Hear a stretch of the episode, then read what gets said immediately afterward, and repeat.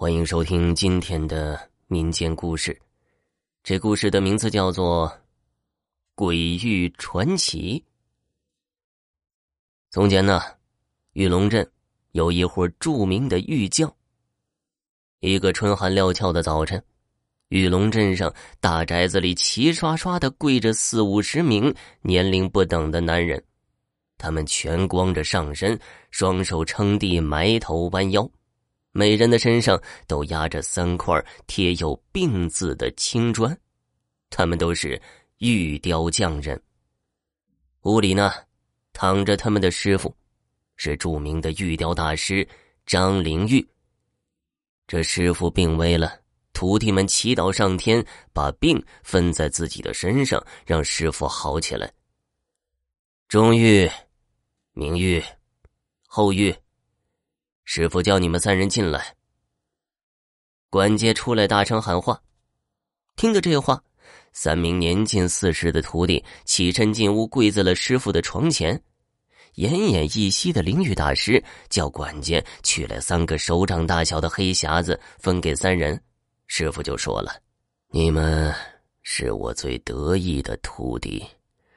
这三块玉是从千年古墓里出土的。”埋在地下千年，已成死玉。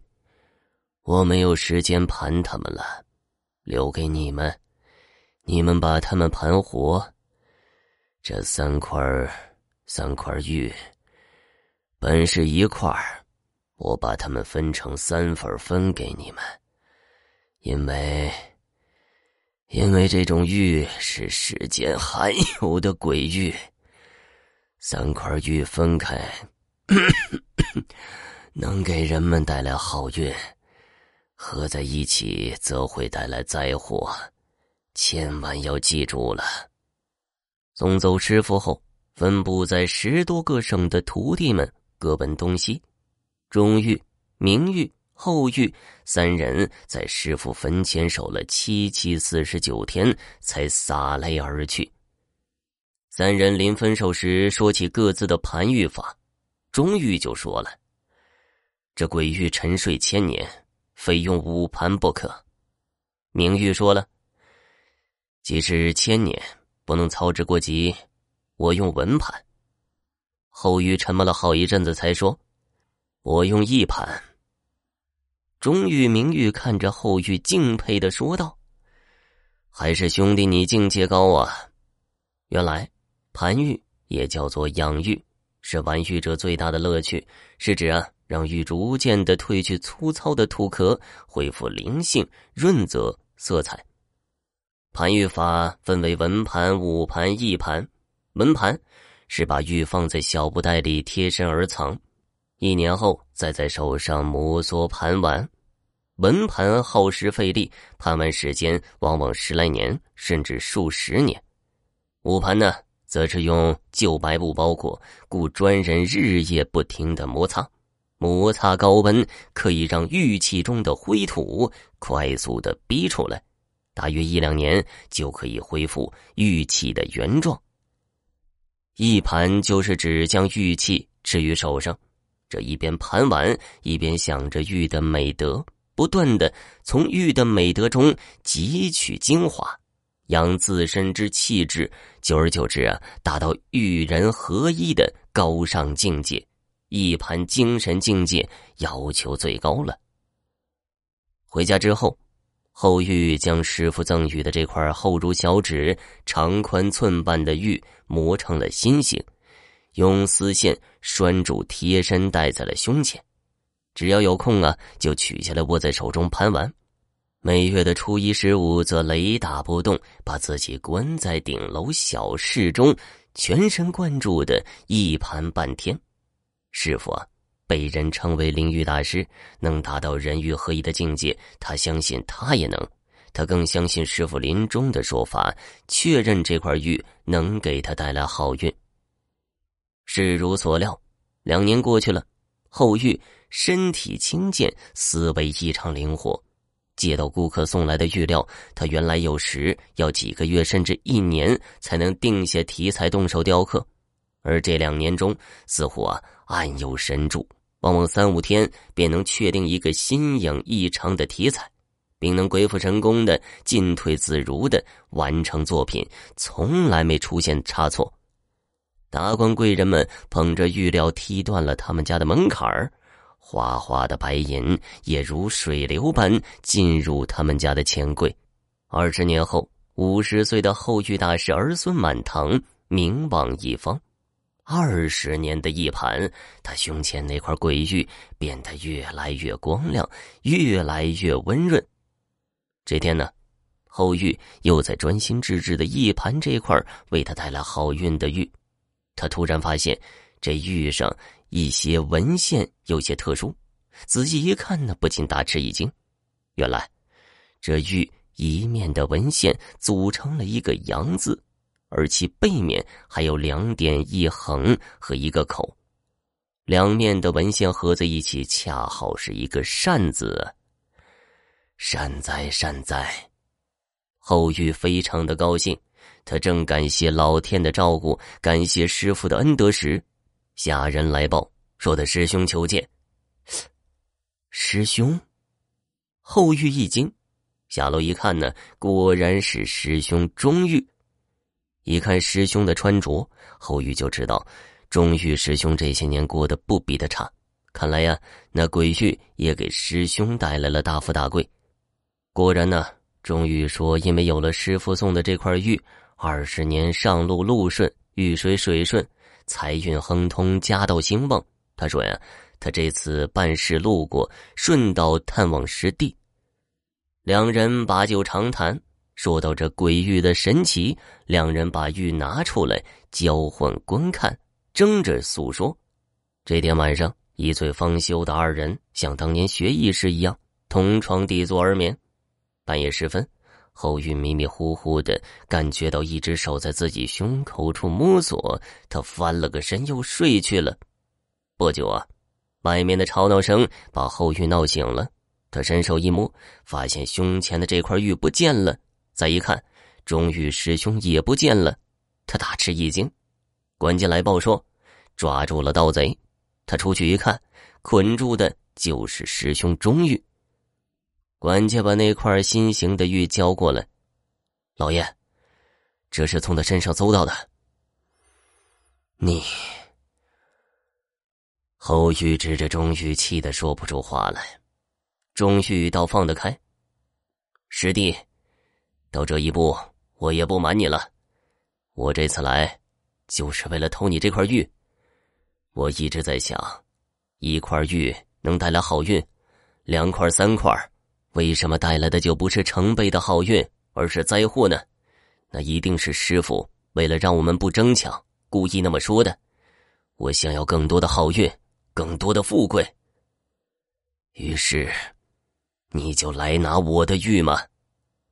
是的，既然被你抓了，要杀要剐随你。你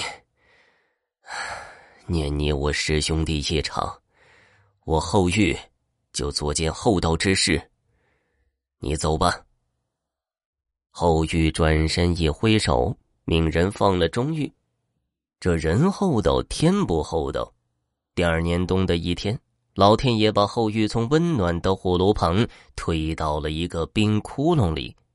这天呢，后玉最疼爱的八岁的孙子石蛋失踪，主仆几十人找到了天黑，也没见到石蛋的影子。第二天一早，下人拿着一把匕首和一张纸来给后玉，说是啊，在门上发现的，上面大字写的是：“鬼欲换石蛋，不换人完蛋。”如若报了官，全家都完蛋。下面还有一行小字儿：明日午时，后山关帝庙，后玉独自带玉前来换人，过时收尸。关于鬼玉能带来好运的事儿，本来二十年来后玉除了老伴儿，谁也没说过。可自从去年出了中玉偷玉之事后，鬼玉的事情便传得路人皆知。一年来。家里多次遭盗贼光顾，所幸由于他戒备严密，这玉至今还在他身上。没想到盗贼偷盗不成，便来了绑架这狠招。这天又下起了鹅毛大雪，望着漫天大雪，想到那座已经废弃几年的关帝庙，后玉突然有了主意。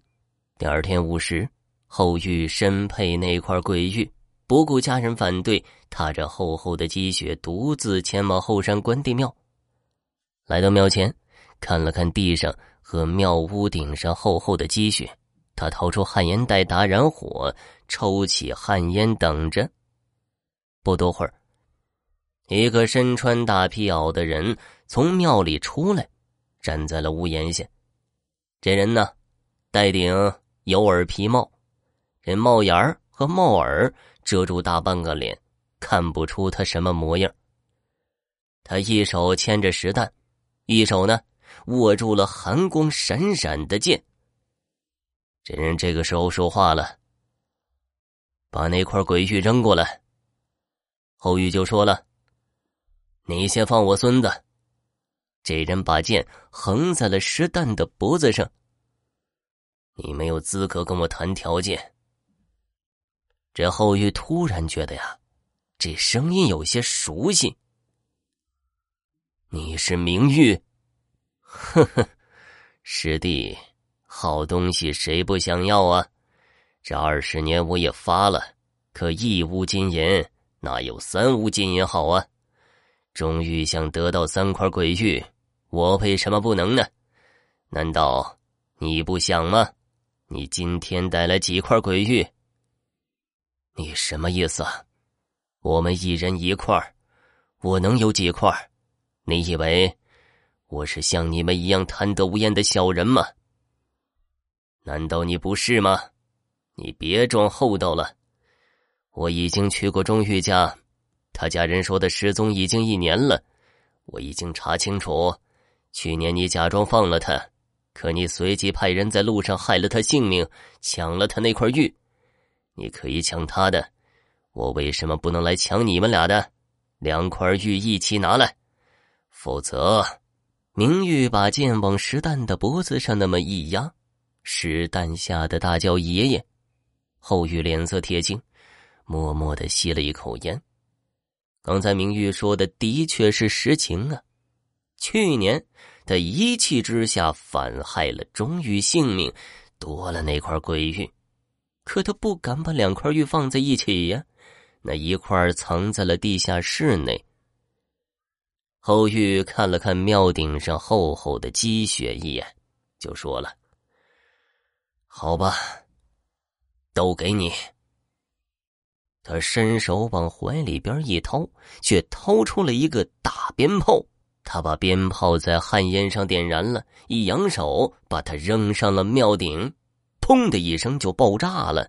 明玉不知他搞什么名堂，抬头向上一看，就在这一瞬间呢，高宽陡的庙顶上的积雪发生了雪崩，这积雪倾泻而下，瞬间把明玉和石蛋埋在了雪下。这后玉如豹子般就窜过去了，刨开了雪，拉出了石弹，又刨出明玉的剑，夺过来，疯狂的朝着明玉刺去。他知道几年前关帝庙因放鞭炮引发了屋顶爆崩，他用这法子解决了明玉这该死的绑匪，真是老天有眼呢。可是接下来老天的眼就不知长到哪儿去了，这三块鬼玉都在他手中了。其实啊。当初师傅给他们玉的时候，他心中想的就是这个。就像明玉所说呀，一屋的金银哪有三屋金银好啊？只可惜呀，钟玉和明玉境界不够，他们俩的那两块玉也盘的不够好。他把师傅的话丢在了脑后，把三块玉一起带在了身上。他要把那两块也盘的跟他原来那块一样好。不久之后啊，这后玉就得了怪病。惊变了，郎中吃尽了药，这病啊越来越严重。难道说这三块玉真不能放在一起吗？他手捧三块鬼玉，仔细的观看。这个时候啊，他又有了个惊人的发现。他发现中玉那块玉上两面的纹线合起来组成了一个贪，明玉的那块玉上两面的纹线组成的则是无。原来呀。这三块玉上的三个字合在一起是“贪无善”。他不知道这三个字是师傅弄上去的，还是一千多年前这玉的主人弄上去的，还是啊，这玉天然就有的。可他知道啊，他的命不长了，这是真正的鬼玉呀。发现这秘密几天后，后玉死了，三块鬼玉只能由他的三个子孙分别保存，没有谁敢带着玉，更没有谁敢把这三块玉合在一起。老百姓说呀，无论鬼玉是真是假，可贪无善却是真真切切的呀。好了，听众朋友，本集播讲完毕，感谢收听，咱们下期再见。